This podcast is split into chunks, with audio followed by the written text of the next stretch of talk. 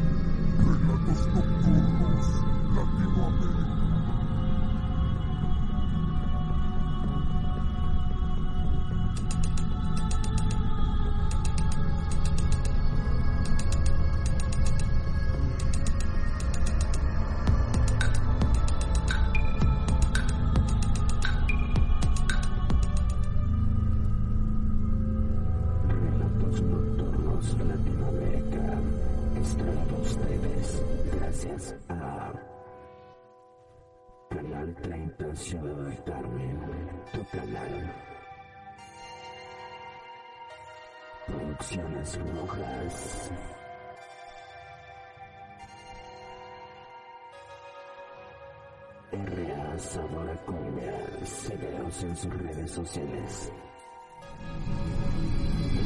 Stone, Ciudad del Carmen, fachadas de piedra natural. República Carmelita, Food Park, visítalos. El el lugar para pasarla bien. En la canchita.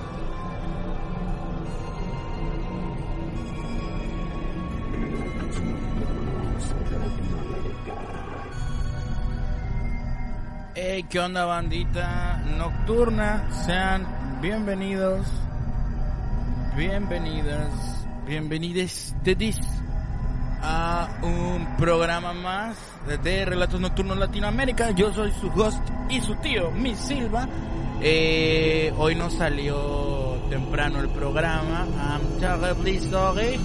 Um, no hubo oportunidad de y su tío de grabar la verdad. Este, pero hoy tenemos un tema de lo más interesante.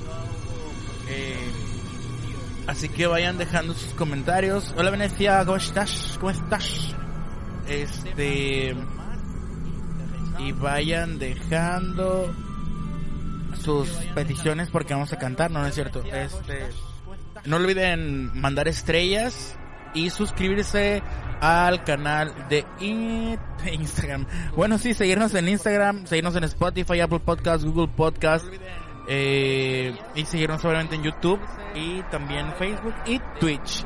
Si tienen por ahí es el lugar que onda, bro, Demian. Este y pues nada, no olviden también compartir Ah, y TikTok, síganos en TikTok, por ahí vamos a, a empezar a estar muy, muy, muy, muy activos, en efecto. Eh, antes de iniciar, también quiero recordarles que eh, vamos a estar estrenando un nuevo podcast que va un poquito más de entrevistas, un poquito más como, digamos, no de terror, pero es un proyecto en el cual su tío y seguro servidor está involucrado. Esto es de Dark Frequency, en efecto sacando lo más oscuro de tu mente. Así es, este, y arrancamos temporada el 4 de abril. Eh, ya hemos estado grabando con varias personas, eh, muy chido a todos los que han aceptado, muchas gracias. Y por los que vienen, agárrense. Eh, pero vaya, sigan The Dark Frequency así como está escrito, así lo encuentran. Estamos aquí, así lo encuentran. En Facebook, YouTube, Twitch, Apple Podcasts, uh, Google and Spotify. Síganos. De verdad, muchas gracias a toda la gente que nos escucha en Spotify y en Apple Podcast, supongo que en Google igual y los demás, eh, pero justo apenas esta semana me di cuenta que hay varias razas que nos escucha ahí y la verdad estoy muy sorprendido, pero a la vez muy agradecido con todos. ¿Algo habló? ¿O fue mi idea? No lo sé, ya empiezan a pasar las cosas raras. Dice por acá Demian que hable de los Warren a huevo. Sí, sí, sí, cómo no. Eh, lo vamos a anotar en el buzón de las peticiones. Sí, pero sí, creo, de hecho creo que lo tenía anotado ya. Este, saludos a toda la gente que nos ve desde Canal 30, también desde la página de Facebook y obviamente en YouTube y Twitch. Y pues nada, eh, que les cuento que ha sido una semana muy ajetreada justo con las grabaciones del nuevo podcast. Eh, pues ha estado un poco difícil, la verdad, un poco complicado eh, grabar esta semana relatos, pero no se podían quedar sin su dosis. Y pues nada, vamos a darle. Ustedes me dicen por ahí si se escucha muy alto eh, la música de fondo, que bueno, para mí música de fondo, pero no sé si para ustedes también. Este, y también por ahí me dicen si se escucha bien mi micrófono o no, porque según yo sí. Pero luego pasa que yo escucho a toda madre y no sale tan bien. Pero bueno, aquí estoy para, para poner atención a vuestros comentarios. Pero aquí estoy. Y bueno, sin más preámbulo, vamos a empezar con el episodio número este 86 sean todos bienvenidos, bienvenidas y bienvenidos. Hoy vamos a hablar de Elena Blavatsky. Este un nombre que al fin puedo pronunciar, Blavatsky. Me costó me costó este mucho pedo al principio. Ok, perfecto, perrazo.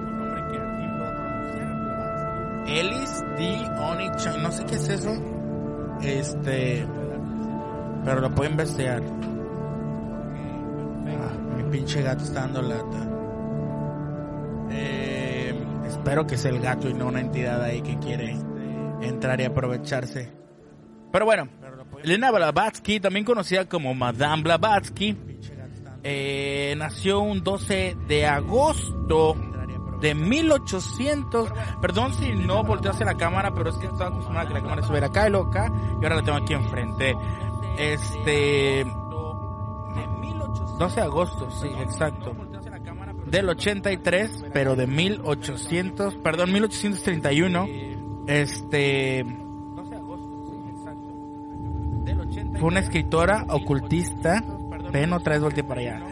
Este y teosofista rusa. Ay Dios, ahorita con los rusos. Su nombre de soltera era Elena von Hahn. Qué raro.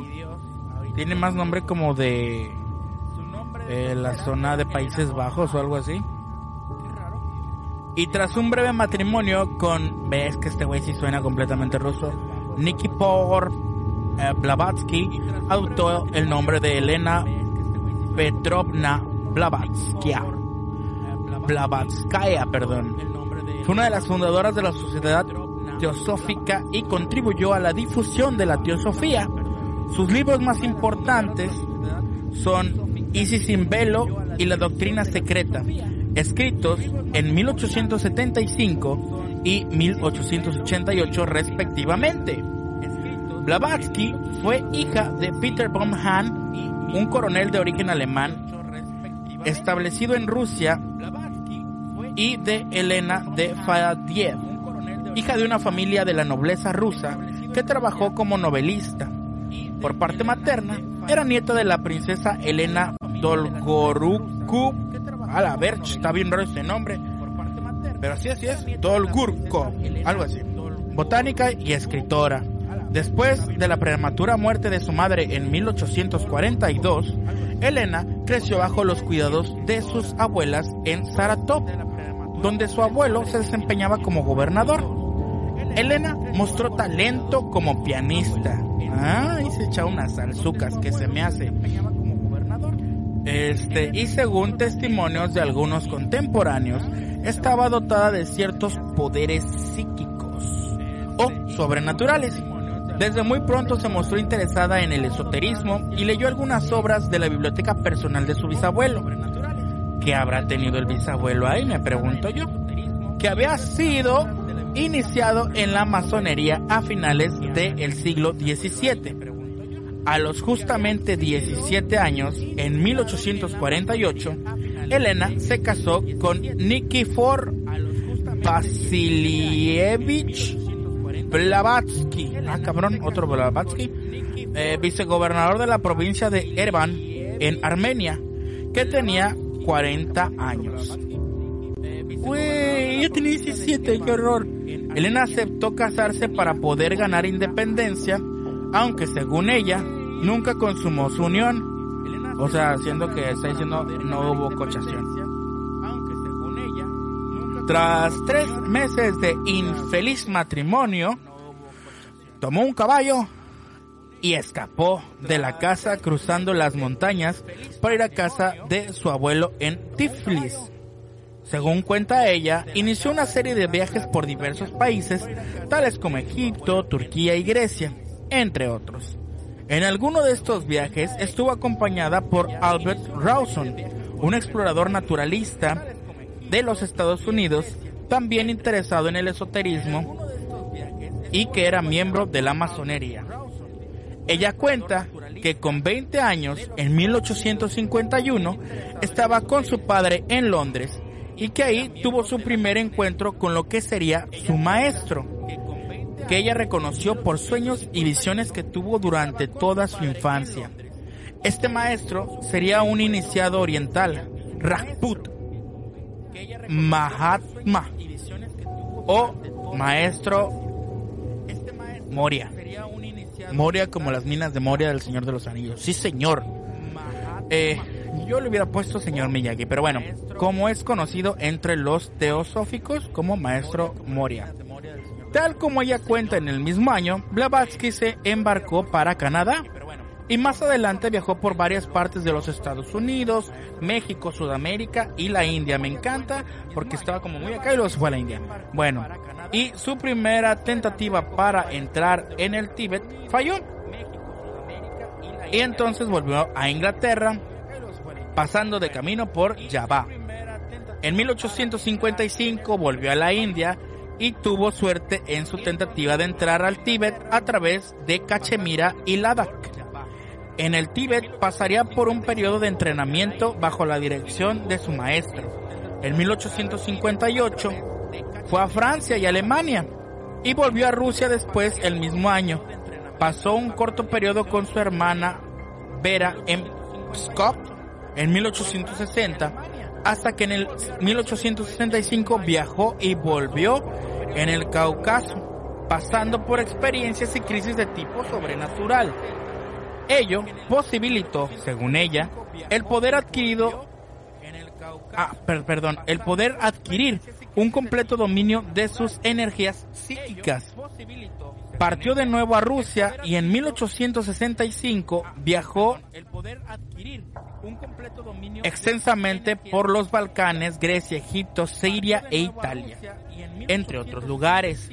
En 1868 volvió a la India vía Tíbet y en este viaje Blavatsky encontró, según cuenta ella, eh, se encontró con el maestro KH o maestro Kutum. Kutum, como el sonido que hace Netflix cuando empieza, ¿no? Kutum. Este bueno, y se hospedó en su residencia, en su residencia de Kutum. Al final de 1870 volvió a Chipre y luego a Grecia. Tomó un barco más tarde rumbo a Egipto en el puerto de Perfea en Grecia. La nave donde había embarcado camino a Egipto naufragó cerca de la isla de Petzes el 4 de julio de 1871. Tras salvarse, se dirigió a El Cairo y fundó la Sociedad Espírita donde se propuso inicialmente fomentar los fenómenos espiritistas y de nedúmnicos. Está bien raro el nombre, pero es como si nedúmnicos. Descritos por Alan Kardec poco antes con el fin de introducir las enseñanzas del ocultismo y para demostrar la naturaleza mayábica, es decir, ilusora desde la perspectiva teosófica de tales prácticas. ¿Ok? Hasta aquí, ¿cómo vamos con la clase? Ah, por acá dice, Venecia, soy testigo de esa dificultad. Sí, es que fue muy difícil. Dice, y no lo investigues, cuídate, el, el Blavatsky era una vieja y era chida y muy conocida la Elena. Sí, era chida y era conocida, en efecto, es correcto, mi querido Demian. Este, sí, batallé mucho al principio con el Blavatsky, todo por tu culpa. Este, pero bueno. Voy a tomar un poco de elixir. Esto es té. De Coca-Cola. Ah, de hecho, de Pepsi. Pepsi, patrocínanos.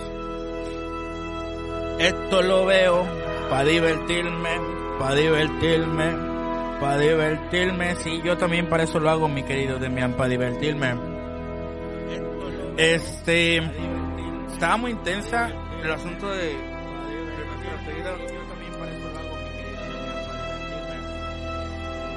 Madame Blavatsky. Pero bueno, en cartas, en las cartas escritas a sus familiares, Blavatsky estaba decepcionada con los participantes del grupo.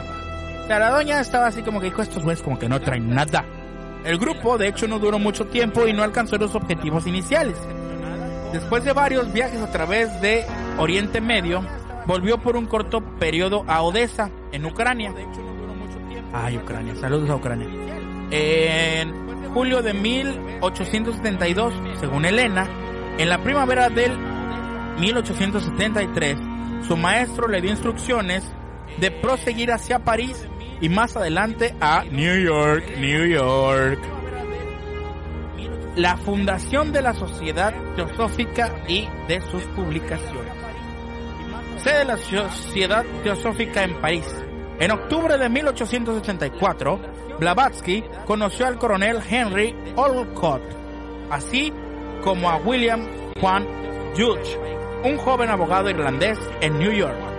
La fundación de la Sociedad Teosófica se produjo el 17 de noviembre de 1875, con la participación de 16 teosóficos, Elena Blavatsky, Henry Steele, William Juan Judge, Charles Sutherland, el Dr. Charles E. Simons, W. L. Alden, G. H. Feld, J. Hillstop, D. E. De Lara, C. Macy, E. D. Monechi, Henry Newton, H. M. Stevens, John Stroop, el Dr. Britton y su esposa.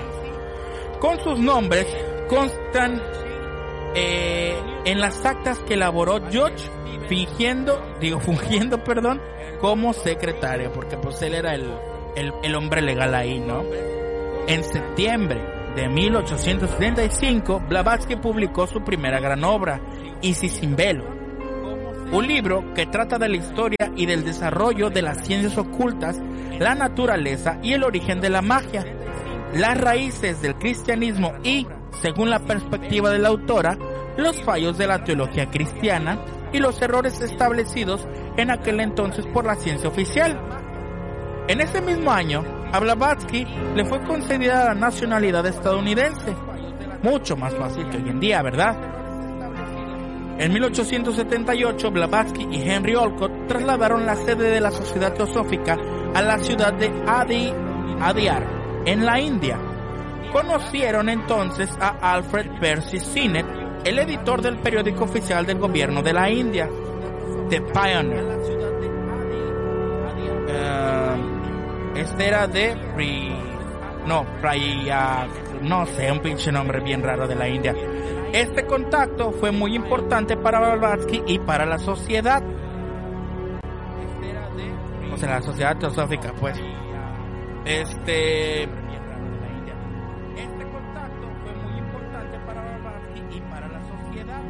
La sociedad teosófica creció rápidamente y tenía. Ah, perdón, perdón, perdón, me brinqué, brinqué.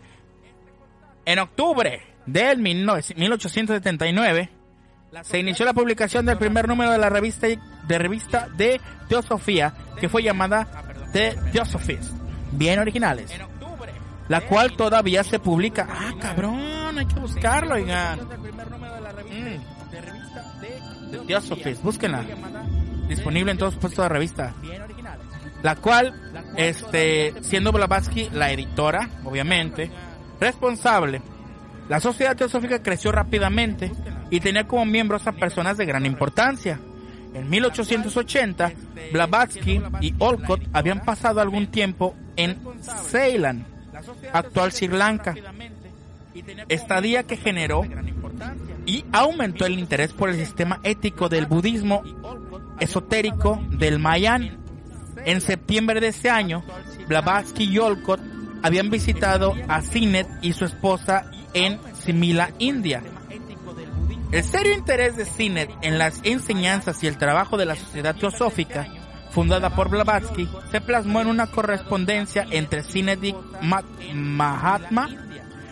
Como fruto de esta correspondencia, Sinet escribió eh, el libro oculto en 1881 y el budismo esotérico en 1883 Ambos libros ejercieron gran influencia y lograron aumentar el interés por la teosofía en general y por la sociedad teosófica en particular. Las respuestas y las comunicaciones enviadas por los Mahatmas a Sinet están contenidas en una correspondencia que duró de 1880 y fueron publicadas en 1923 como las cartas de los Mahatmas para AP las cartas originales de los Mahatmas se conservan en el Museo Británico en Londres y pueden ser vistas con un permiso especial del Departamento de Manuscritos Raros del Museo Británico. ¡Wow! Algo que tengo que hacer. En mayo de 1882, Blavatsky y Olcott habían adquirido una gran propiedad en Madras, en la India, en el barrio de Adirian. Adiar, perdón, donde establecieron oficialmente la sede internacional de la Sociedad Teosófica. Bien, Elena Blavatsky y el coronel Olcott en 1880, Alexis y Emma Columbus, dos miembros del grupo de trabajo de Adiar, acusaron a Blavatsky de fraude. Esta volvió a Adiar el 21 de diciembre del 84, 1884, para investigar mejor la situación, porque dijo, ¿qué carajo está pasando aquí con mi gente, no?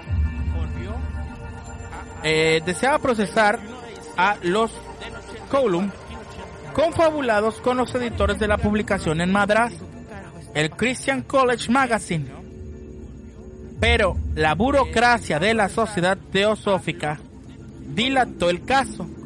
Muy decepcionada, dimitió del cargo de secretaria correspondiente en ADIAR y se marchó a Europa en 1885 para no regresar nunca más a la India. El ataque de los Column, como fue probado más tarde, no tenía bases sólidas. Estuvo basado en las cartas falsificadas supuestamente escritas por Blavatsky, con instrucciones para la organización de fenómenos psíquicos fraudulentos en una revista de misioneros cristianos. Aquí los cristianos quisieron meter ruido para desacreditar a Blavatsky y obviamente al teosofismo, ¿no? Y eh, bueno, así fue que se publicaron estas cartas. La Sociedad para la Investigación Psíquica en Londres, London Society for Physical Research, creó un comité especial para investigar a Madame Blavatsky.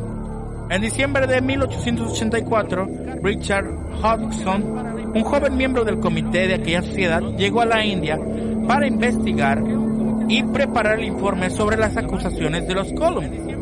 Basado en el informe, Hudson, el comité, en un informe de 1885, acusa a Madame Blavatsky como una de las impostoras más grandes de la historia. Hudson también acusó a Blavatsky de ser una espía rusa. Ay Jesús. Eh, este informante fue utilizado durante años como base para atacar a Madame Blavatsky y para intentar probar la inexistencia de maestros o Mahatmas. El citado reporte fue posteriormente refutado y publicado por la misma Sociedad para la Investigación Psíquica en Londres en vindicación de la reputación de Elena Blavatsky.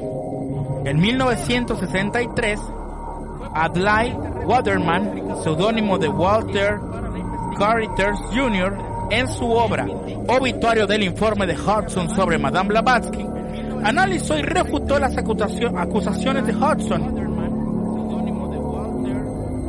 Otra refutación más, eh, más reciente puede hallarse en la publicación de Vernon Harrison, titulado H.P. Blavatsky y la SPR, un examen del informe de Hudson de 1885.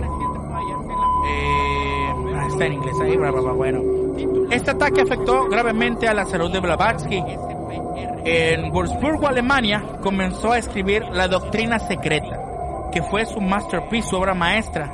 En mayo de 1887, aceptando la invitación de teósofos de Inglaterra, se trasladó a Londres.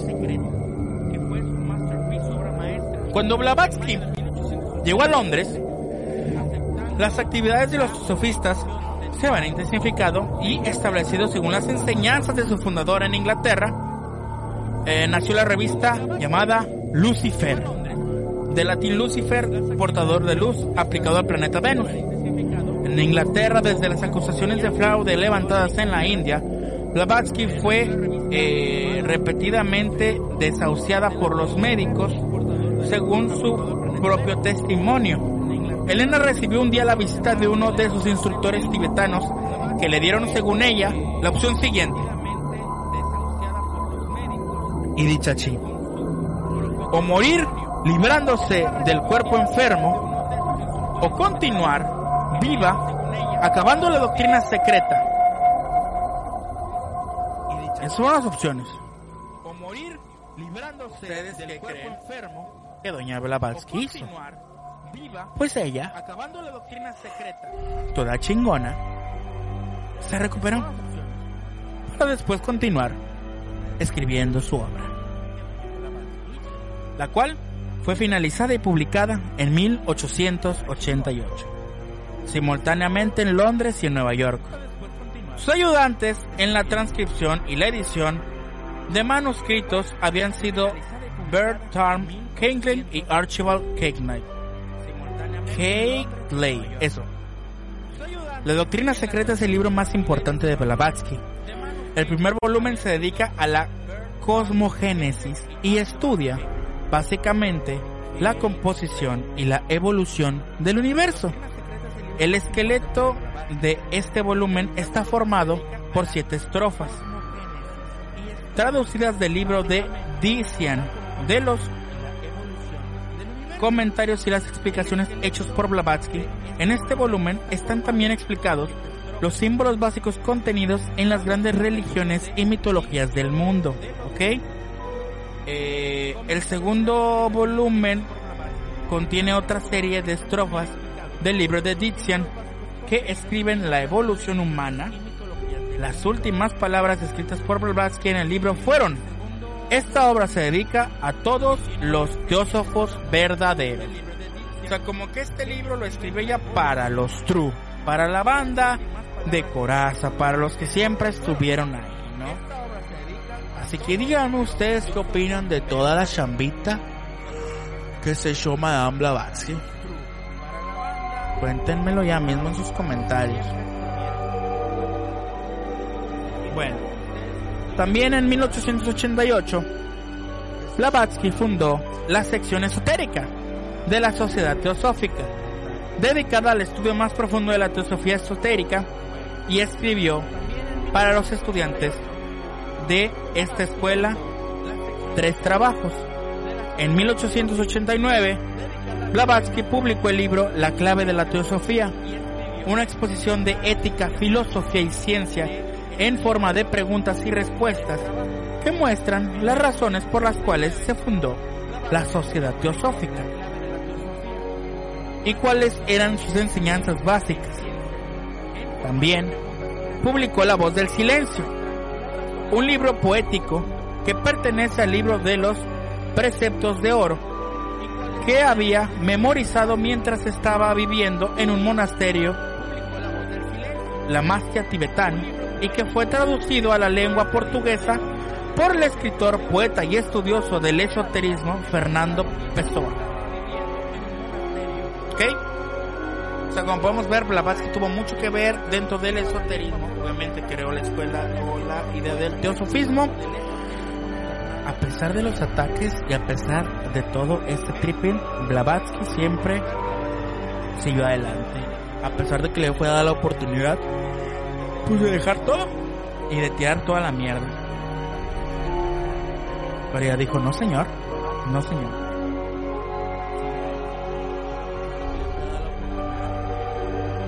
Bien. Annie Wood Besson, correctora de estilo de Blavatsky, se opuso a las enseñanzas originales y a las instrucciones de los Mahatmas,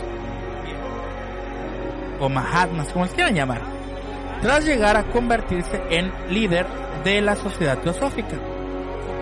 Según los testigos de la época, Blavatsky trabajó intensamente en sus proyectos. El volumen de su trabajo se puede considerar en la obra La Doctrina Secreta. En esta incluye 2.000 citas con indicaciones de páginas y de autores. Otro ejemplo de su trabajo y dedicación extensos es el libro de Isis sin velo, con más de 1.300 páginas.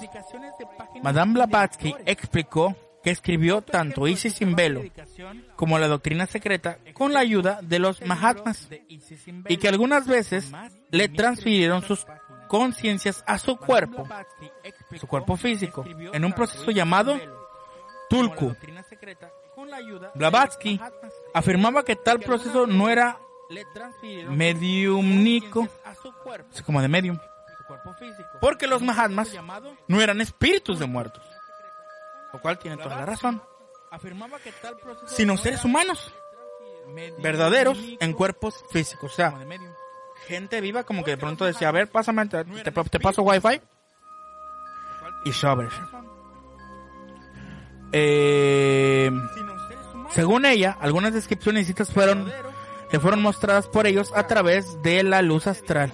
Otras veces, mientras dormía, según su versión, páginas se materializaban en el papel esas afirmaciones contribuían fuertemente al hecho de que Blavatsky fuera tomada como una impostora. Por otra parte, sus críticos la acusaban de racismo, particularmente cuando Blavatsky mencionaba algunos grupos étnicos como los aborígenes australianos. Por ejemplo, como perteneces a una raza inferior, puesto que los identifica como un cruce altano-lemuriano. Con respecto a los semitas, particularmente los árabes, dijo que eran espiritualmente degenerados. Esto tal vez un error de interpretación y de traducción desde el idioma inglés. En la doctrina secreta, tomo 2, ella hace referencia al idioma árabe y hebreo, que se habían vuelto materialistas, dejando de mostrar fácilmente la esencia de las cosas, tal como lo expresa el sánscrito del que derivan. Ok. Vamos a continuar en un momento. Pero antes vamos a un corte comercial con intro. Ay Dios.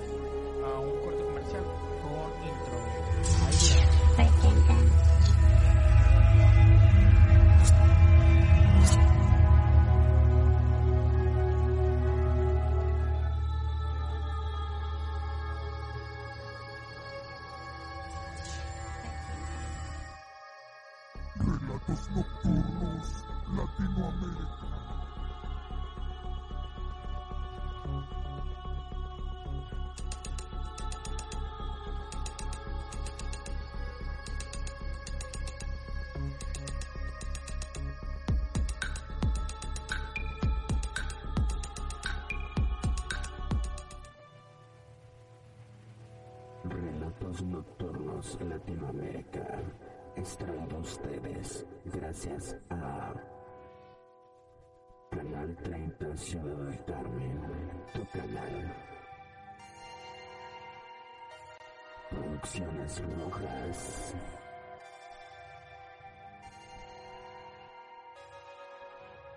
R.A. Sabora Cumbia, síguenos en sus redes sociales. Stone Ciudad del Carmen, fachadas de piedra natural. Católica Carmelita Food Park, visítalos. El club, el lugar para pasarla bien. En la canchita.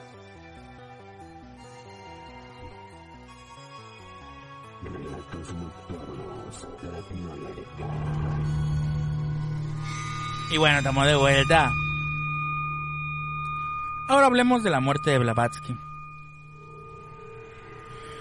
Su cuerpo fue incinerado y un tercio de sus cenizas quedaron en Europa, un tercio en los Estados Unidos, llevadas por William Quan George, y el tercio restante se encuentra en la sede internacional de la Sociedad Teosófica, depositadas dentro de una estatua hecha en su memoria.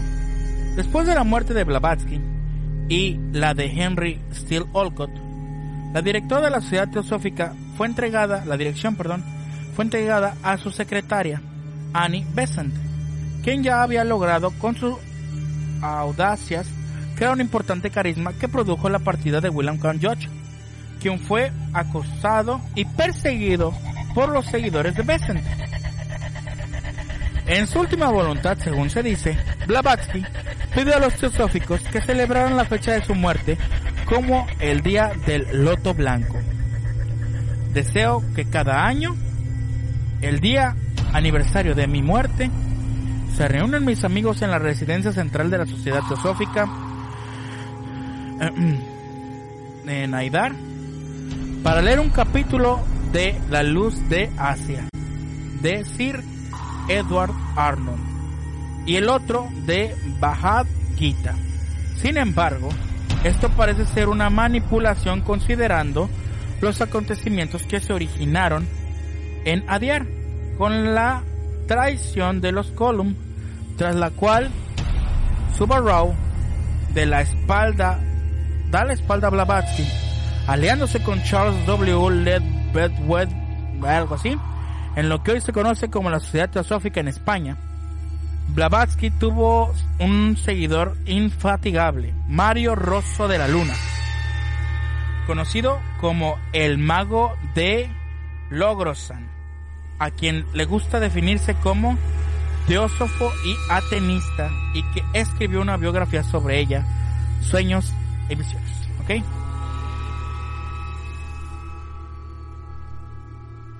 Y bueno, yo creo que por hoy os voy a dejar hasta aquí.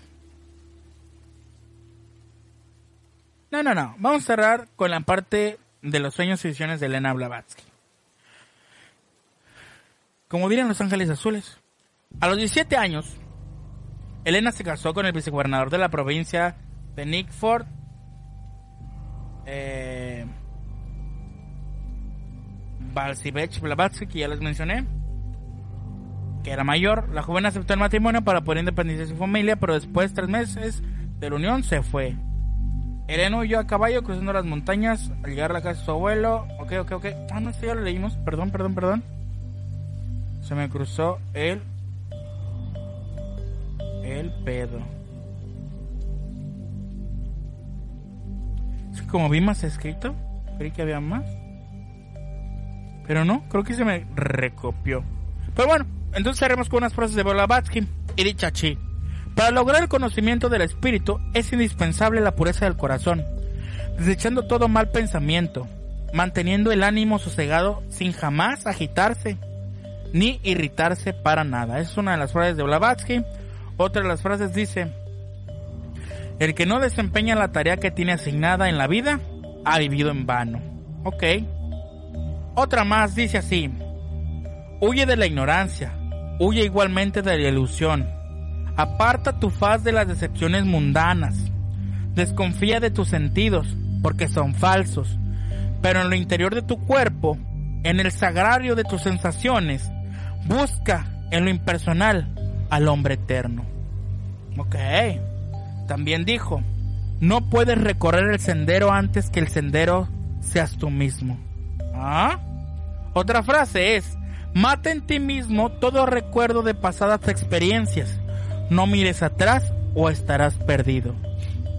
Otra de sus frases dice así, la manera, perdón, la mente es parecida a un espejo. Se cubre de polvo mientras refleja.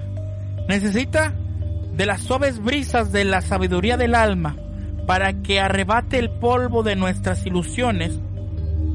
Procura fundir tu mente con tu alma.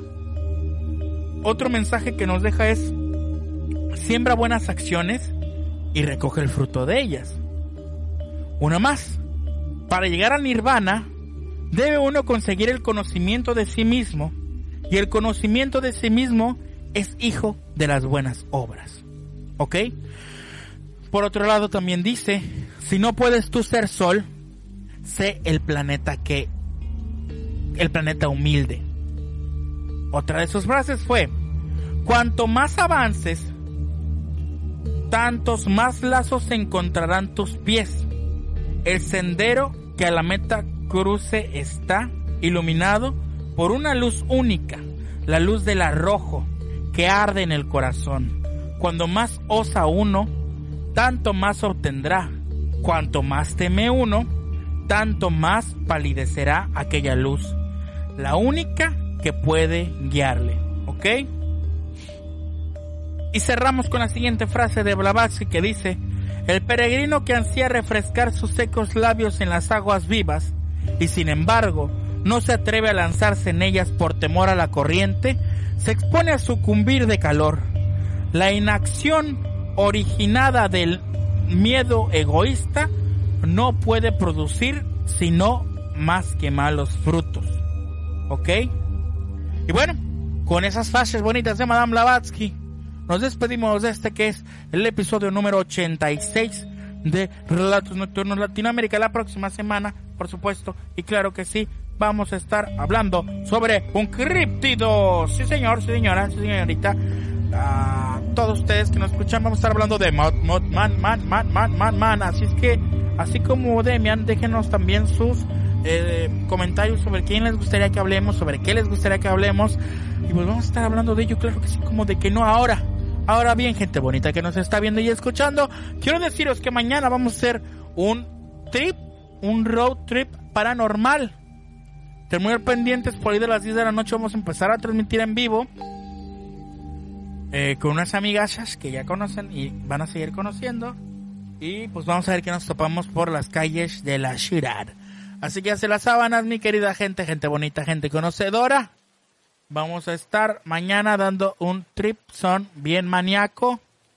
Oli Este, por las calles de la ciudad. Así es que pues nos los esperamos mañana.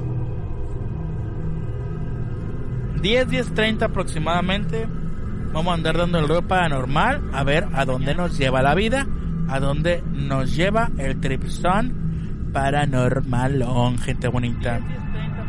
Y pues bueno, sin más, por el momento me despido. Yo soy Miss Silva. Recuerden seguirme como Hell Miss Silva, así con Hell Miss Silva. H-E-L-L. Miss Silva, y todas, em, pues igual Facebook, em, Instagram y demás. Y también no olviden seguir Relatos Nocturnos. No olviden también seguir a The Dark Frequency. Ah, está de este lado. The Dark Frequency, estreno 4 de abril. Y pues nada, ya nos vamos. Nos vemos eh, la próxima semana, pero con otro tema. Pero nos vemos mañana en la noche a ver qué nos topamos por las calles de esta ciudad. Buenas noches y hasta la próxima.